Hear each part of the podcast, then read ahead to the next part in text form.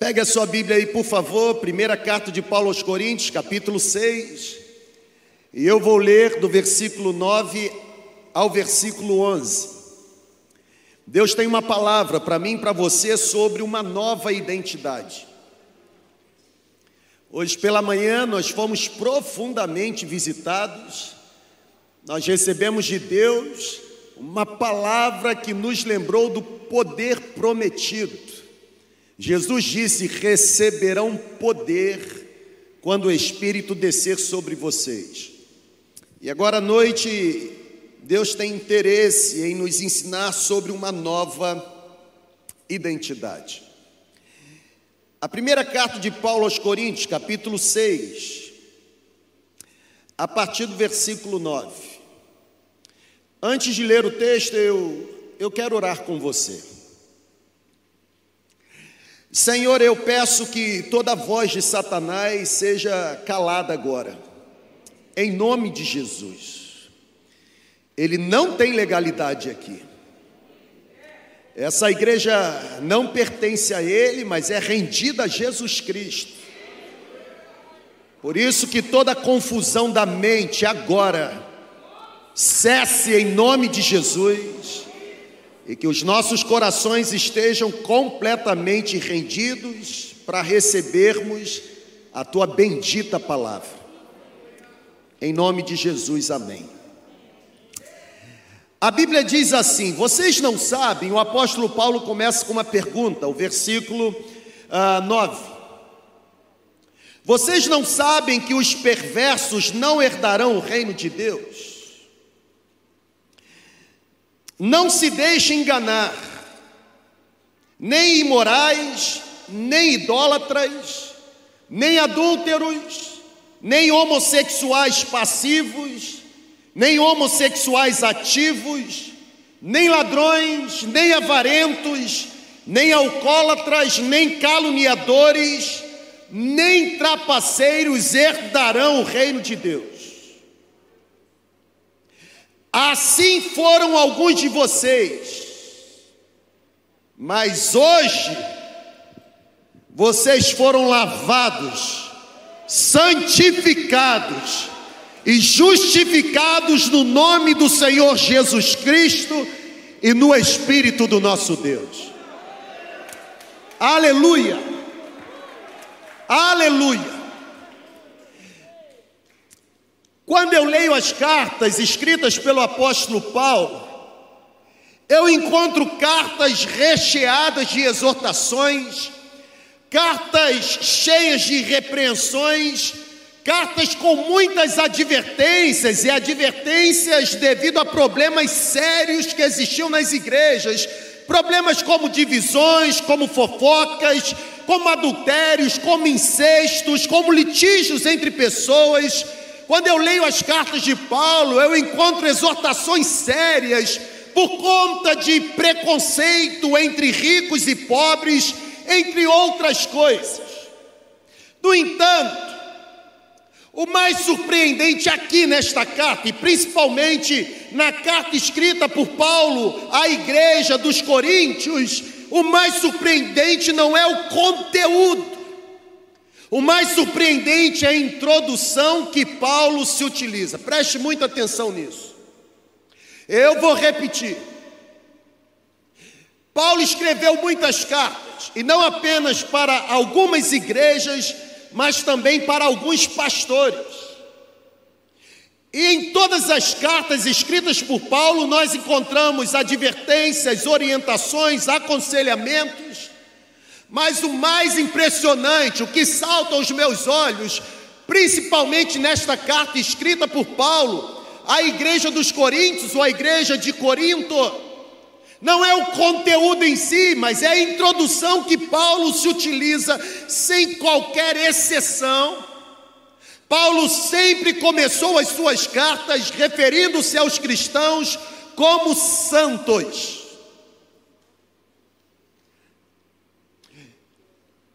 Eu, quando leio isso, eu fico em crise, gente.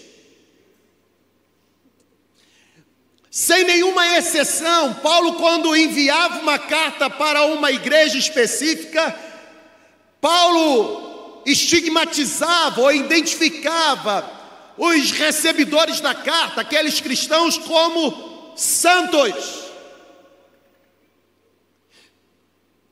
Paulo diz aos santos que estão em Roma, aos santos que estão em Tessalônica, aos santos que estão em Corinto. Eu, quando leio essa introdução, eu fico em crise. Porque eu me pergunto como Paulo poderia chamar de santo um grupo de pessoas tão problemáticas. Estão aqui comigo? Como Paulo poderia chamar de santo um grupo de pessoas que carregavam em seus currículos erros e pecados tão grotescos? Como poderia o apóstolo Paulo chamar de santo uma gente tão confusa? Como poderia Paulo se referir a uma pessoa chamando-a de santa, quando na verdade era alguém com pendências na vida? A resposta para o meu questionamento está exatamente na expressão que normalmente o apóstolo Paulo usava ou usou após o adjetivo santo. Eu vou colocar na sua tela. Constantemente, Paulo, quando chamava os cristãos de santo, não apenas trazia o predicativo do sujeito, mas acompanhando o predicativo do sujeito existia um complemento nominal. Uau! Bizu de Enem. Se o predicado é nominal é porque tem verbo de ligação. Se tem verbo de ligação é porque tem predicativo do sujeito, que é o adjetivo para o sujeito. E se tem predicativo do sujeito que de alguma forma vem após via de regra, complemento nominal. Uau! Aqui também é cultura.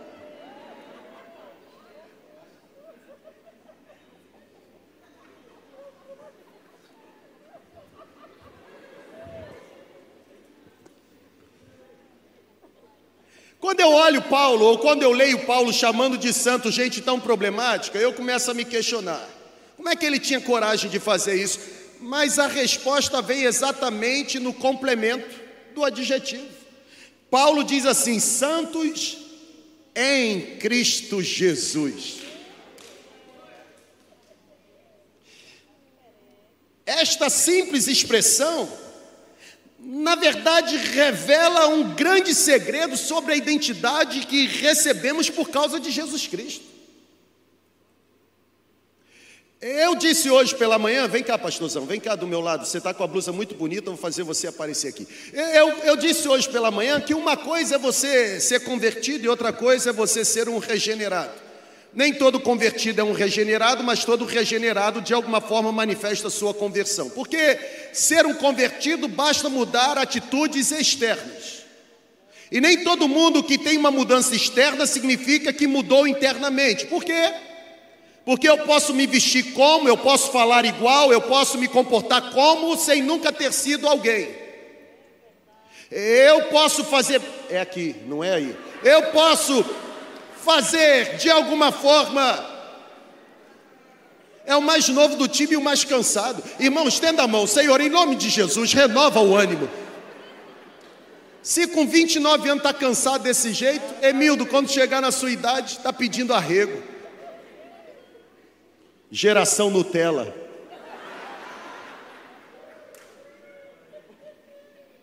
Tá bom, tá bom. Nem todo mundo que muda externamente significa que passou por uma mudança interna. Mas é impossível alguém experimentar o novo nascimento, ter uma transformação interna e essa transformação interna não ser materializada numa mudança externa. A Bíblia chama esse processo de novo nascimento. Novo nascimento é quando eu sou confrontado pela realidade da cruz, e agora, porque identifiquei a realidade da cruz, eu reconheço que aquele sacrifício foi por amor a mim, e não apenas por amor a mim, mas aquele sacrifício aconteceu para que eu agora fosse liberto de mim mesmo, da minha pecaminosidade, dos meus intentos carnais e me voltasse completamente para o meu Deus, ou seja, Falar de salvação de novo nascimento é falar de um retorno. Eu decidi não mais viver no caminho da mentira, tentando viver a ilusão de ter a minha necessidade satisfeita por mim mesmo, mas agora eu decidi reconhecer que não existe realidade mais importante que pode me proporcionar uma vida mais feliz, senão a realidade de ter uma vida em Cristo. E Paulo vai dizer que quando isso acontece, uma nova natureza passa a habitar em mim. Eu nasci com a minha natureza, me é inata. Eu nasci com a minha natureza depravada pelo pecado, está degradada. O salmista diz: Em pecado me concebeu minha mãe, por isso eu sei que sou, sei que sou pecador desde a minha nascença, desde quando eu nasci, desde a data do meu nascimento. Mas a Bíblia diz que quando eu me rendo ao sacrifício de Cristo, a nova natureza passa a habitar em mim. É por isso que o apóstolo Paulo diz que existe uma grande luta, uma luta entre carne e espírito. Por quê? Porque a carne é exatamente a natureza que me é inata. Você vai ficar aí até o final da pregação. A carne, você estava dormindo ali na poltrona? Fica em pé. A carne é a minha natureza natural, eu nasci com ela. Consegue compreender? É por isso que Paulo diz que o mal que eu deveria evitar, eu pratico o tempo todo. Por quê? Porque tem a ver comigo. Me é natural. O que não é natural é satisfazer a vontade do espírito. Agora, alimentar a carne é natural. Só que a Bíblia diz que quando eu me submeto ao processo do novo nascimento e me torno santo em Cristo Jesus, uma nova natureza passa a habitar em mim. E agora, existe dentro de mim duas realidades em constante conflito. A minha natureza, que me é inata, que nasceu comigo, que me inclina para o pecado, e a nova natureza que recebi por meio da salvação alcançada em Cristo Jesus. O bem que eu quero fazer, por causa dessa nova natureza que eu recebi, eu não consigo. Mas o mal que eu deveria evitar, eu pratico. Porque essa natureza passou a habitar em mim em determinado momento da minha história. Já essa aqui nasceu comigo. Só que tem uma palavra bíblica e a palavra bíblica diz que essa luta constante, ela pode ter um final feliz. Por quê? Porque quanto mais eu alimentar essa nova natureza que recebi por meio de Jesus, menos espaço para reinar haverá nessa velha natureza que teima em permanecer em mim. É por isso que o Paulo diz que onde abundou o pecado, superabundou a graça de Jesus. Vaza.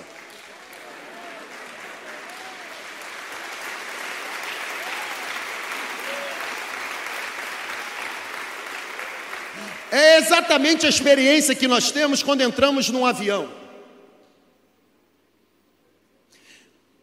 O que mantém o avião preso ao solo, você sabe, é a influência da lei da gravidade, empurra para baixo. Só que em determinado momento, as turbinas do avião são acionadas e as turbinas elas têm tanto poder ao ponto de tornar inoperante a lei da gravidade, fazendo com que o avião que estava no chão por causa da lei da gravidade agora pudesse romper a lei da gravidade e ganhar as alturas. Lá em cima, a lei da gravidade não deixou de existir, o que deixou de existir é a capacidade da lei da gravidade operar sobre o avião. Por quê? Porque lá em cima as turbinas do avião exercem um poder maior do que o poder exercido anteriormente pela lei da gravidade. Estão entendendo, amém ou não amém? É exatamente aqui que está o ponto central do nosso bate-papo. Porque se nós chegamos aqui dominados por uma lei chamada pecado, Assim como turbinas de avião são capazes de tornar inoperantes a lei da gravidade, assim também o poder do Espírito Santo é capaz de tornar inoperante o poder do pecado sobre nós.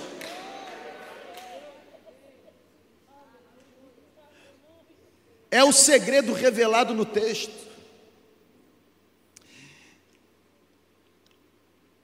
Nós recebemos uma nova identidade por causa de Jesus Cristo. É um equívoco compreender a igreja como sendo um grupo de pessoas absolutamente santas.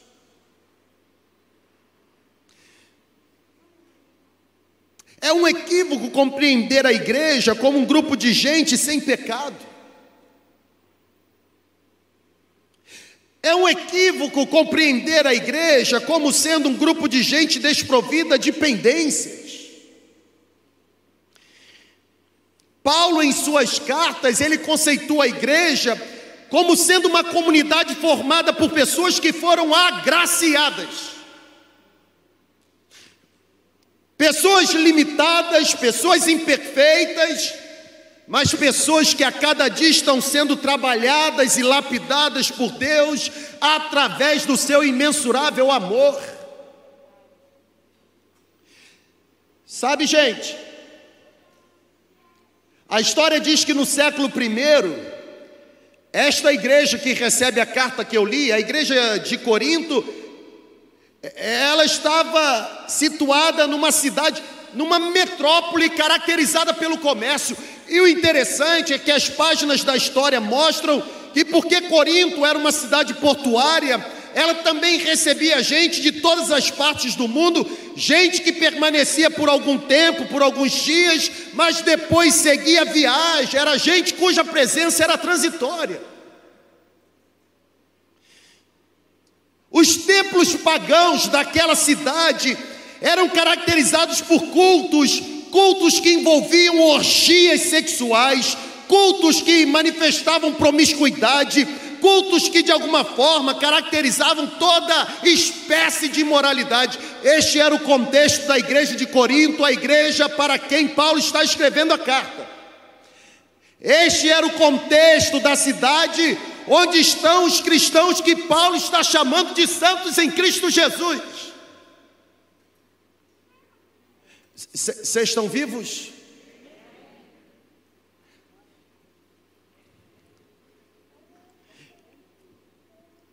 A carnalidade existente naquela cidade contribuía grandemente para que o clima não fosse um dos melhores. O pano de fundo não era atrativo. É para uma igreja inserida neste contexto cultural que Paulo está escrevendo. E preste muita atenção, abra os seus ouvidos. Nesta carta, Paulo ele traz uma lista uma lista composta de vários predicativos negativos. Nesta carta, Paulo está trazendo características próprias daqueles que não herdarão o reino de Deus. Diz Paulo que nem os imorais, nem os idólatras, nem os adúlteros, nem os homossexuais, sejam eles passivos ou ativos, em algumas traduções aparece a expressão sodomitas Paulo diz que nem os ladrões, nem os avarentos, nem os alcoólatras, nem os caluniadores, nem os trapaceiros, Paulo diz que nenhuma dessas características entrará no reino de Deus. Paulo está dizendo. É bem verdade que num primeiro momento nos parece que Paulo está apresentando a lista daqueles que já estão pré-cozidos a entrarem no inferno. Parece, num primeiro momento, que ler essa lista é considerar aqueles que já estão condenados por Deus, aqueles que não possuirão qualquer possibilidade de alcançarem redenção. Mas olha para cá. Se nós olharmos para nós mesmos com um olhar sincero, pega isso aí, irmão, em nome de Jesus. Se nós olharmos para nós mesmos com um olhar sincero, se nós nos despirmos de qualquer hipocrisia, se formos revestidos de profunda sinceridade neste exato momento, se nós olharmos para nós genuinamente, é possível que identifiquemos a nossa vida com pelo menos um desses adjetivos. Eu vou repetir. Quando eu leio do versículo 9 ao versículo 11, as características que Paulo está citando de gente que não entrará no reino de Deus, num primeiro momento eu considero a lista daqueles que já estão pré-cozidos para o inferno até que eu olho para mim mesmo e percebo que alguma característica já pertenceu à minha jornada. Até porque estou em paz para afirmar que dentro deste prédio, e principalmente na segunda igreja online, não existe uma pessoa sequer que não tenha tido uma vida pregressa. Uau!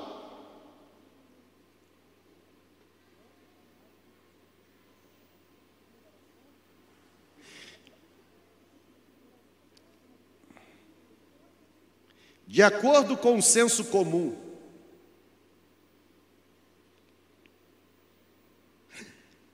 de acordo com a sabedoria popular,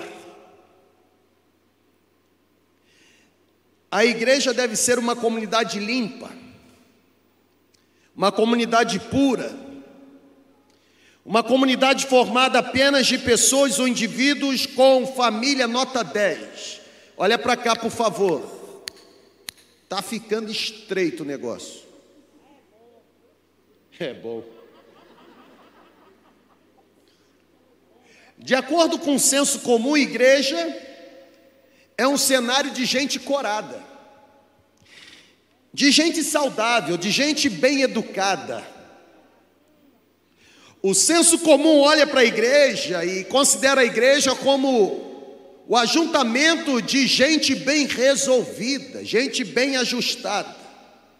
Só que nós, que somos a igreja, sabemos que na prática nada disso acontece.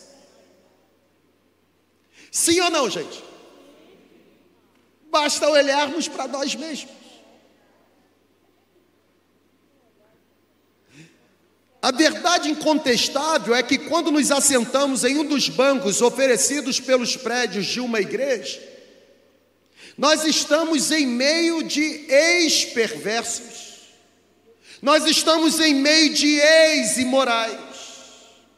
Estão compreendendo? A verdade incontestável é que quando nos reunimos enquanto igreja de Jesus para celebrarmos o nome de Jesus, nós estamos reunidos ou estamos assentados ao lado de um ex-idólatra, de um ex-homossexual, de um ex-ladrão, de um ex-avarento, de um ex-trapaceiro. As pessoas que estão inseridas no contexto da igreja, elas parecerão para nós como gente comportada e gente de currículo irrepreensível. Mas a gente sabe que cada uma dessas pessoas é no máximo um ex alguma coisa.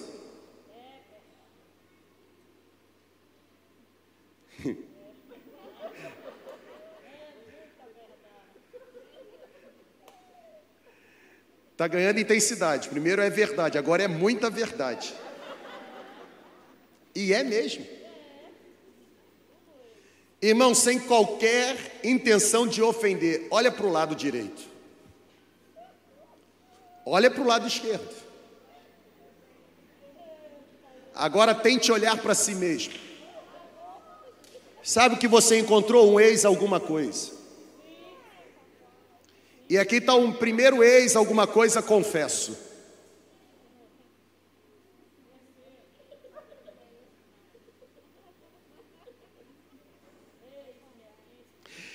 Eu vou voltar a repetir. O que nos qualifica para estarmos assentados num banco como esse? Preste muita atenção. É, essa palavra vem do céu para libertar você. O que nos qualifica para estarmos assentados numa poltrona deste prédio, ou participando da segunda igreja online, nos sentindo como igreja online. O que nos qualifica a fazer parte de uma igreja que está reunida em qualquer outro prédio, certamente não é o currículo anterior que trazemos conosco. O que nos qualifica é que, apesar da vida pregressa que trazemos, a graça suficiente e operosa de Deus se manifestou sobre nós e mudou o nosso jeito de ser. É por isso que Paulo pergunta: quem tentará acusação contra os eleitos de Deus? Se Paulo perguntar isso, é porque existia forma de alguém ser acusado de alguma coisa. Mas quem tentará? Se é Cristo quem morreu, antes quem ressurgiu dentre os mortos, o qual está à direita do Pai intercedendo por nós.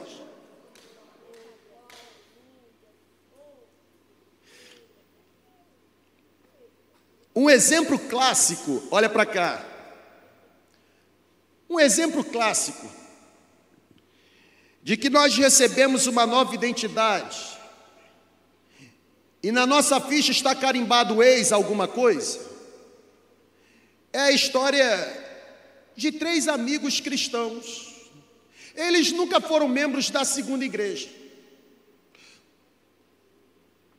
Qualquer semelhança é mera coincidência. Mas estes três amigos, eles se reúnem para, para um café, e um café confessional.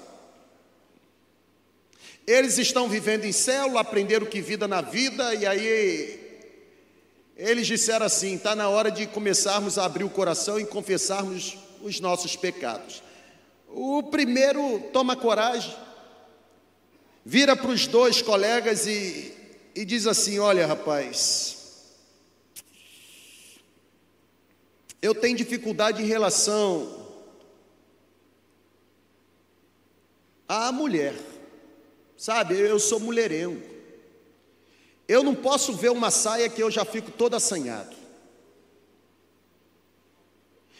Os outros dois olham para ele e dizem: Mas fiquem tranquilos. Jesus já me mudou. Porque o primeiro teve coragem de confessar o pecado, a sua fraqueza com mulher, o segundo, que era tesoureiro da igreja, toma coragem para confessar a fraqueza assim: meu problema é com dinheiro.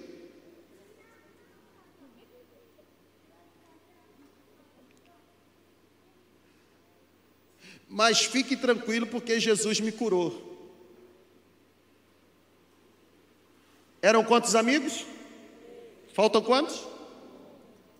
O último olha para os dois que já confessaram o pecado e diz assim: A minha fraqueza é guardar segredo. E eu acho que eu estou em processo de conversão.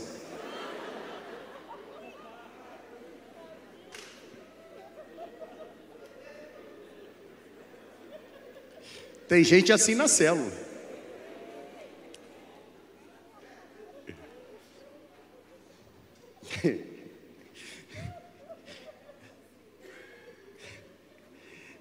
Tem gente se vendo nessa ilustração, hein?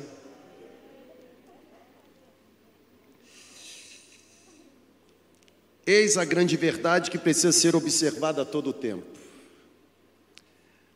A igreja não é formada por pessoas acabadas. A igreja é formada por gente que está sendo dia a dia lapidada.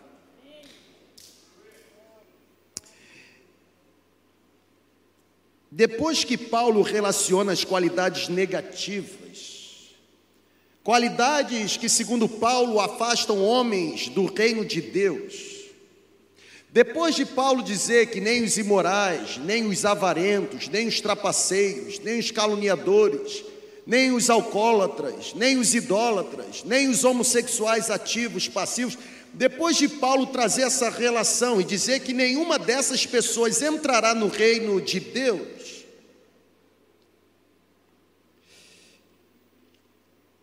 Paulo inicia o versículo 11 com uma expressão que eu quero colocar na tela. Paulo diz assim: Assim foram alguns de vocês. O que Paulo está dizendo é que aquele povo que está recebendo a carta, aquele povo era no máximo um ex alguma coisa. Vocês estão entendendo? O que Paulo está afirmando é que, apesar daquelas pessoas trazerem nas costas uma mochila pesada, e dentro dessa mochila um passado comprometido por erros, por deslizes, por pecados grotescos, dantescos, Paulo está dizendo: assim foram vocês, assim foram alguns de vocês. Ou seja, Paulo está falando, embora vocês tenham sido em determinado momento vocês não são mais. Porque em Cristo vocês receberam uma nova identidade. É por isso que o apóstolo da graça afirma, está na sua tela: vocês não são mais. E daí que você foi? Quem vive de passado, já dizia a sabedoria popular, é museu e fofoqueiro. E daí que você foi?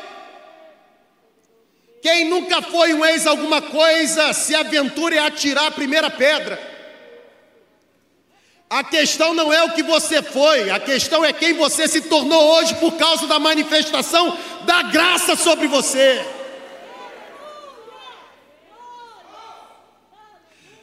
Hoje é uma noite de concerto para que uma nova identidade do céu seja gerada. Por que será que a gente sempre gosta de apresentar as pessoas pelos estigmas que elas trazem?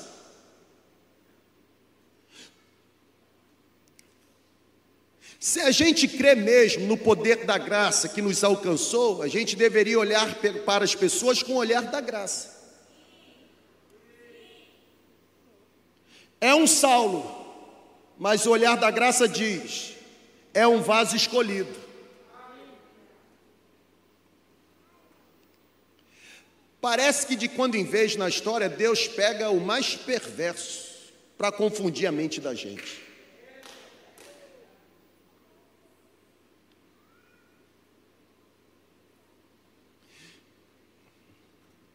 Assim foram alguns de vocês.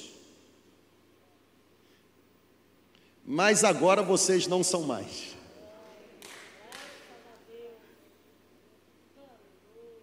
Se você entrou nesta celebração presencial online sendo ainda, a partir de hoje você não precisa continuar sendo. Deus quer mudar a sua identidade. O que causa transformação não é o que a gente ouve, é a decisão que a gente toma. E não pense você que é, é assim, ó, hollywoodiano, sabe? Não, dói, machuca, você vai lutar com você mesmo, vai ter vontade de fazer de novo. Na verdade, você vai até cair novamente, vai se ver no mesmo erro. A diferença é que agora você não estará entregue a você mesmo, existirá algo sobrenatural, um poder que vem do alto, motivando você a alinhar o seu coração à vontade do céu.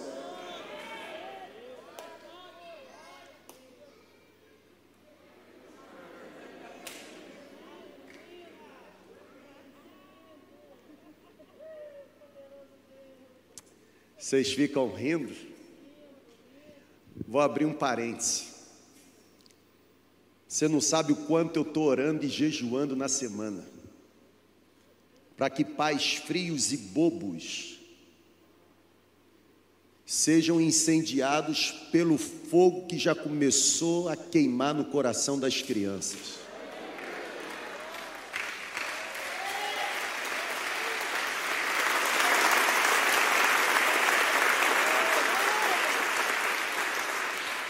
Do outro lado da calçada, nós estamos investindo, criando o cenário apropriado para que haja batismo de poder e de presença nos pequeninos.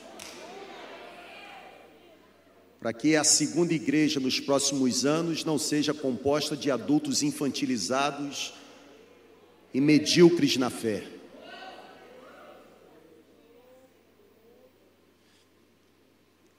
Vocês foram não são mais. O versículo 9 começa: Alguns de vocês foram,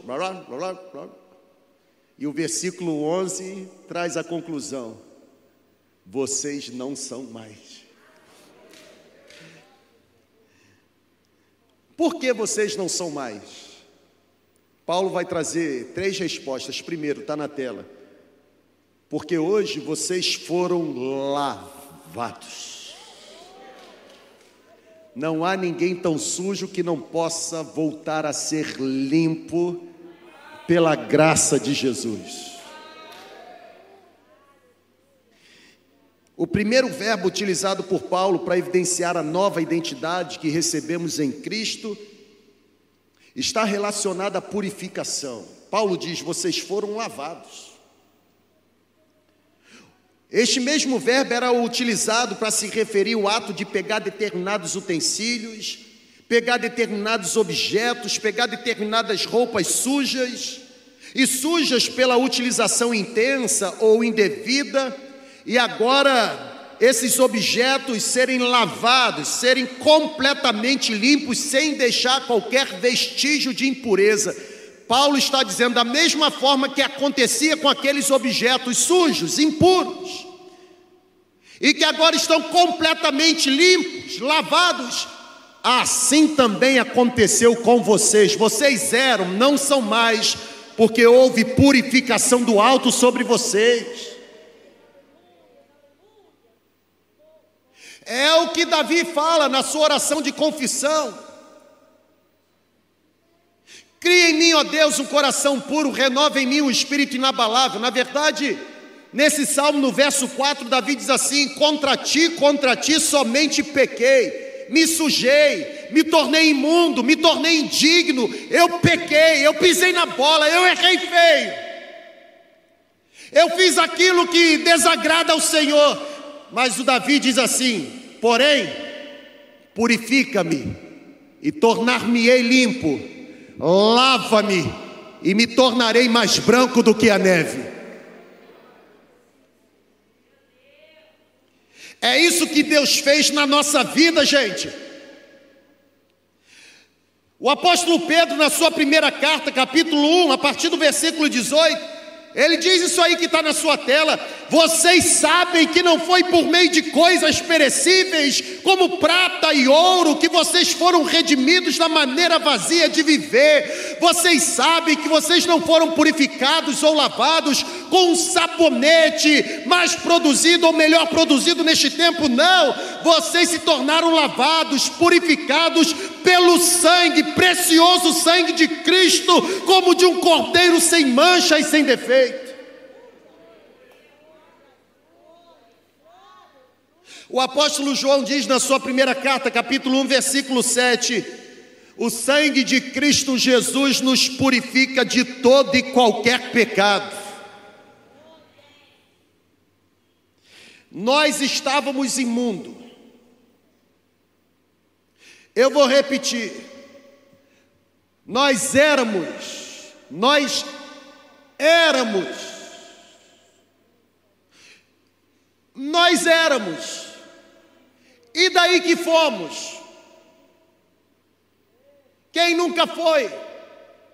A questão é que hoje nós não somos mais, porque hoje nós fomos lavados.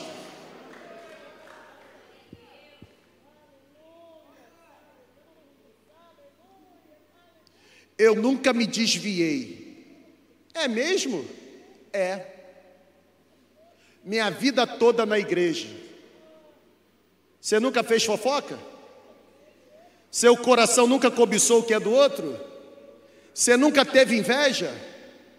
O que é desvio para você? Ah, desvio para mim é para orgia. E quem foi que disse para você que aos olhos de Deus pecado tem proporção?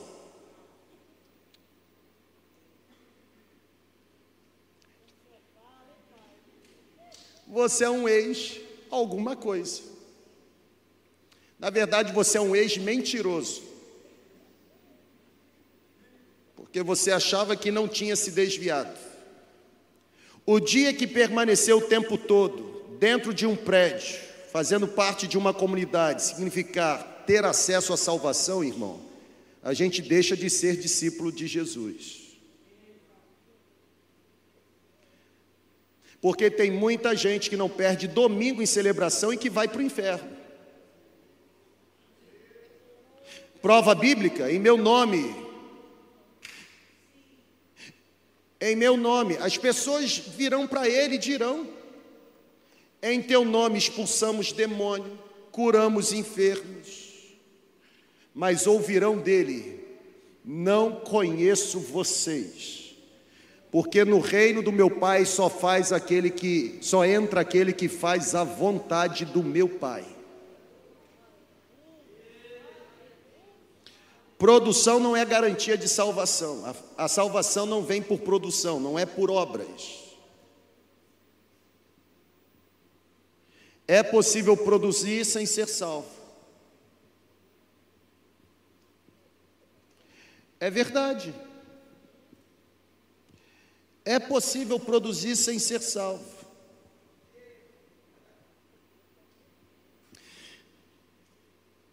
Nós estávamos imundos. Nós éramos. Mas por causa de Jesus Cristo tivemos as nossas vestes lavadas e purificadas. Irmãos, em Cristo nos tornamos mais brancos do que a neve. Uma nova identidade. Paulo diz assim: vocês foram, não são mais. Por quê? Primeiro, porque vocês foram lavados, mas ele traz um segundo verbo no texto, está aí. Vocês não são mais porque vocês foram santificados. O segundo verbo utilizado por Paulo está relacionado à mudança de atitude. O verbo santificar tem seu significado atrelado a rituais, rituais desenvolvidos pelos sacerdotes do Antigo Testamento. A Bíblia diz que os sacerdotes separavam determinados objetos, separavam determinados utensílios para uma utilização específica eles usavam para o serviço de Deus. Por isso que eram objetos considerados objetos santificados. Agora olha para cá. O que tornava um objeto ou um utensílio santo ou santificado? O que fazia daquelas peças objetos especiais não era matéria-prima utilizada em sua produção, não era o valor econômico que eles representavam, o que atribuía especial valor àqueles utensílios, àquelas peças, àqueles objetos, era o fato de terem sido consagrados para o uso exclusivo de Deus. Eu sei que nós gostamos de afirmar que ser santo é ser separado do mundo. Embora João 17 traga a oração de Jesus dizendo: Eu não peço que os tires do mundo, mas que os livre do mal. Na verdade, nós fomos santificados porque nós fomos separados exclusivamente para o serviço de Deus. Nós somos geração eleita, disse o apóstolo Pedro. Sacerdócio real, nação. O que é uma nação santa? Povo de propriedade exclusiva de Deus. Mas por último, Paulo diz que nós fomos, mas não somos mais. Recebemos uma nova identidade, porque fomos lavados, purificados, fomos santificados, consagrados. Mas ele termina dizendo assim: vocês foram justificados.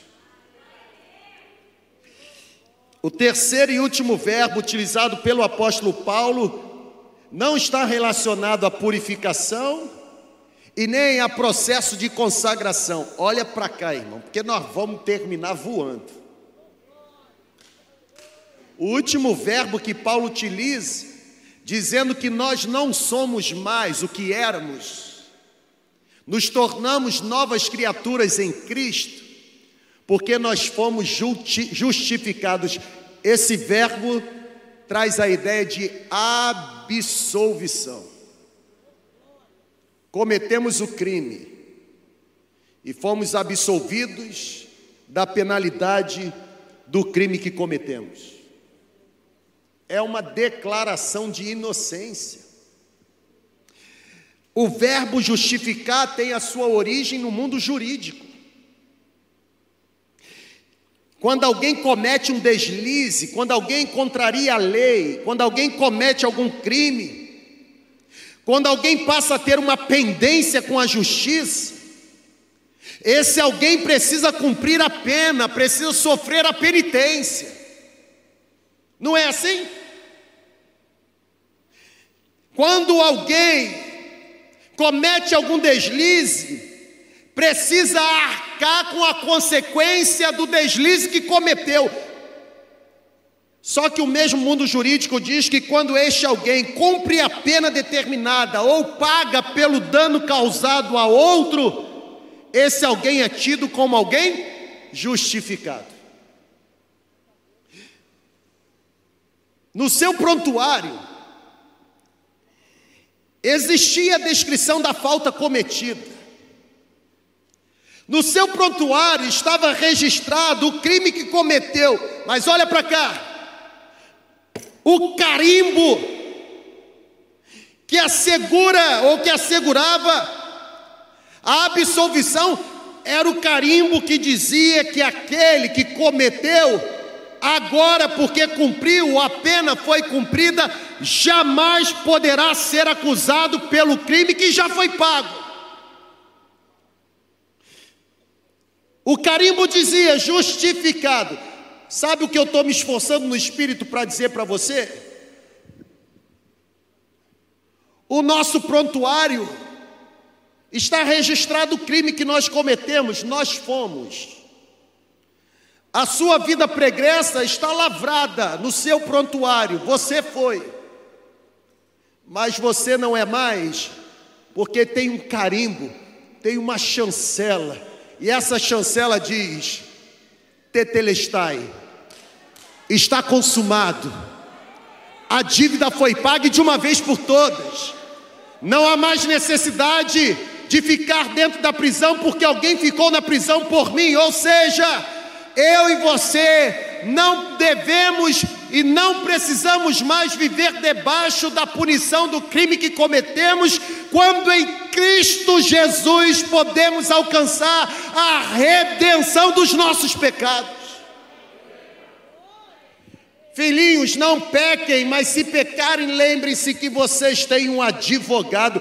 E já que a gente tem advogado, se alguém entrou nessa celebração aprisionado por algum crime que cometeu, por algum pecado, o advogado está na casa e tem o habeas corpus na mão. Hoje é dia das prisões serem abertas e o prisioneiro ser absolvido da culpa.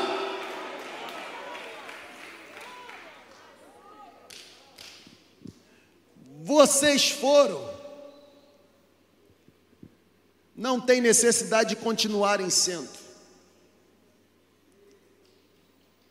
Hoje você pode receber uma nova identidade. Porque eu cheguei recentemente aqui para Campos e não sou de Campos, não tinha qualquer vínculo com a segunda igreja. Eu ainda hoje continuo pastoreando uma igreja que não conheço a maioria de sua membresia, ou de pessoas conectadas a ela. E de quando em vez eu sou interpelado nos corredores, dizendo assim: Eu vi o senhor conversando com fulano de tal, o senhor conhece a história dele? Isso é comum acontecer aqui. O senhor já ouviu falar do fulano de tal? O senhor conhece a história dele? Eu tenho feito um exercício que eu quero encorajar você a fazer também. Quando alguém hoje para e fala isso comigo, ou, ou me faz essa pergunta, eu faço uma outra pergunta. Eu digo para ela assim: a história dele antes de Cristo ou a história dele a partir de Cristo? Porque a história dele antes de Cristo não me interessa, e não me interessa mesmo. A história dele a partir de Cristo me edifica. O problema é que essas pessoas não sabem falar o que se tornaram a partir de Cristo. Elas só trazem na bagagem o que as pessoas foram antes de Cristo. Quem gosta de se lembrar da vida pregressa de alguém é porque ainda não encontrou o caminho da redenção. Porque quem encontra o caminho da redenção sabe quem era e está feliz por quem se tornou. E se esse milagre do novo nascimento foi bom para mim, é bom para todo mundo. Assim como eu fui, você também foi. A diferença é que eu decidi não ser mais.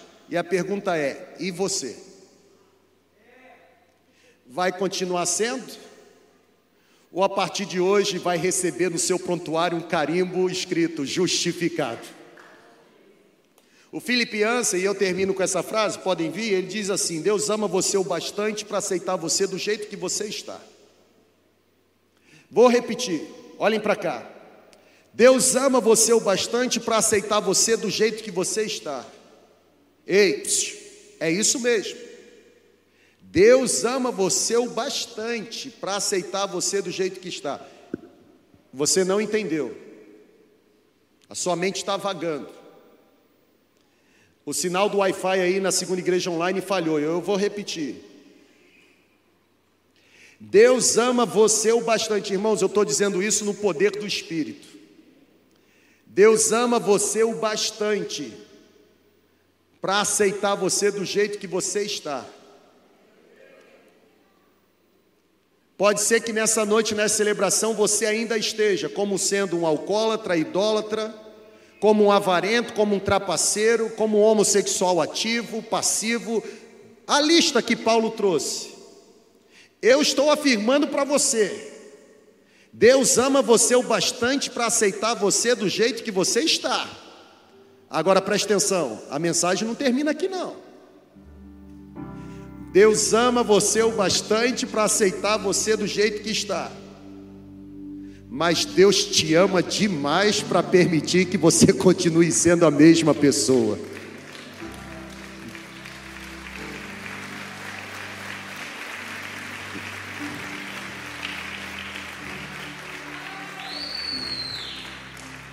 O que nós pastores gostamos de dizer, venha como estás, não é uma autorização para você permanecer do jeito que você está.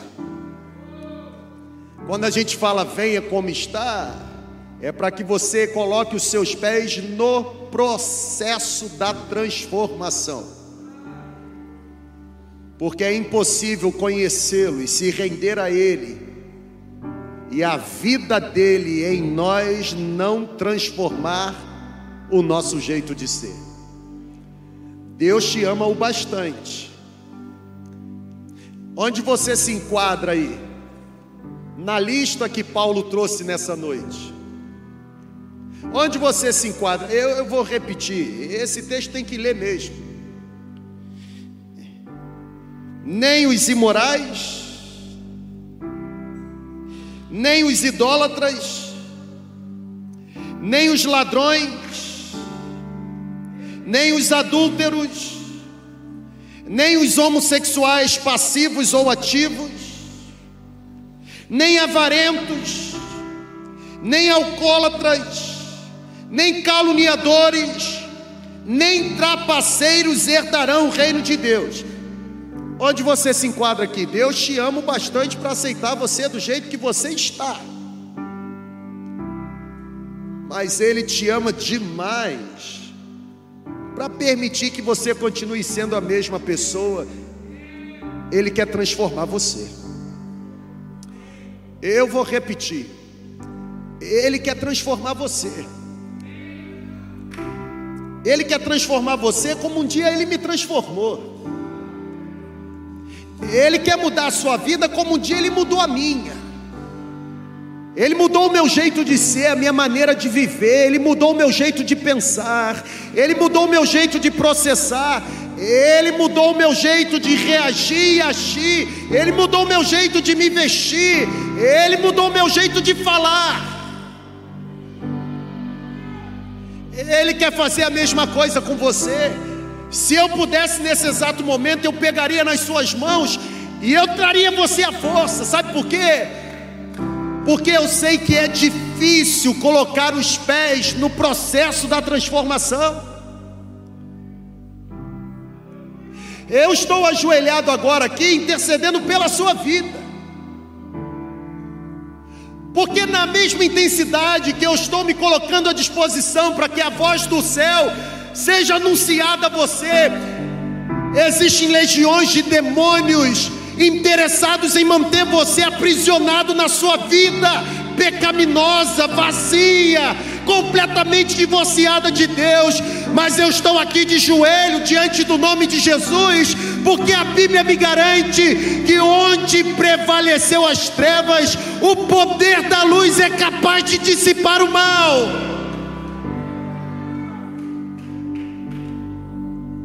Nós não vamos nos curvar ao discurso vazio desta sociedade nojenta e desgastada, querendo impor o que não pode ser imposto pela palavra de Deus, nós não vamos nos curvar.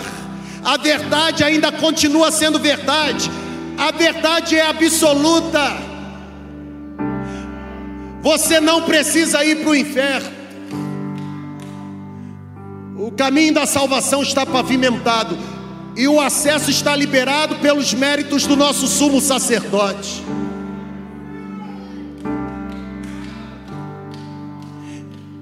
Que tal você receber uma nova identidade nessa noite? Eu trago no meu currículo também um ex alguma coisa. Na verdade, um ex muitas coisas. Quem aqui nessa noite tem coragem de reconhecer que também no prontuário tem o ex alguma coisa? Levante a mão aí.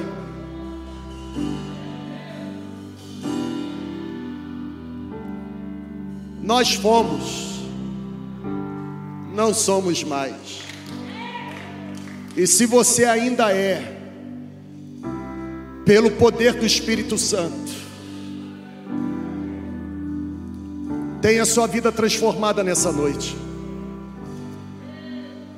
Eu oro mesmo. Eu oro para que você receba uma visitação agora do céu. Eu oro para que as escamas dos seus olhos sejam retiradas agora, em nome de Jesus. Eu oro para que as algemas que aprisionam você sejam despedaçadas agora pelo poder de Jesus. Eu oro. Eu oro para que a voz do diabo seja silenciada agora no seu ouvido. Eu oro. Eu oro para que o valente seja amarrado agora, que ele não tenha qualquer influência ou qualquer força para agir sobre você agora.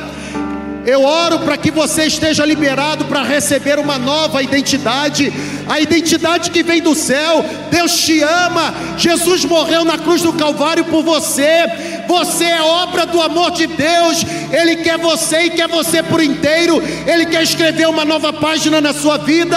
Ele quer restaurar a sua vida. Ele quer firmar os seus passos. Ele quer dar a você a certeza do que é ter uma vida verdadeiramente feliz Renda-se a Ele nessa noite.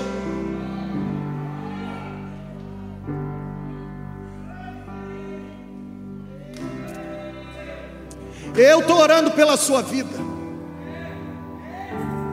Tem gente que já está querendo vir, ficar em pé e se entregar. Tem gente que já está querendo ficar em pé e se render. Venha se render. Deus abençoe. Pode vir se render, venha se render, Deus abençoe. Venha se render, irmão. Não é manifestação de outra coisa senão manifestação do poder do alto.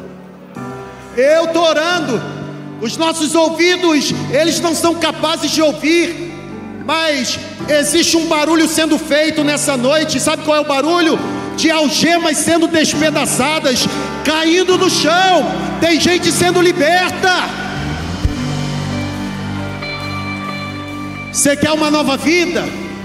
Quer receber uma verdadeira identidade, uma nova identidade em Cristo? Sai do seu lugar, vem aqui para frente. Vamos ficar em pé.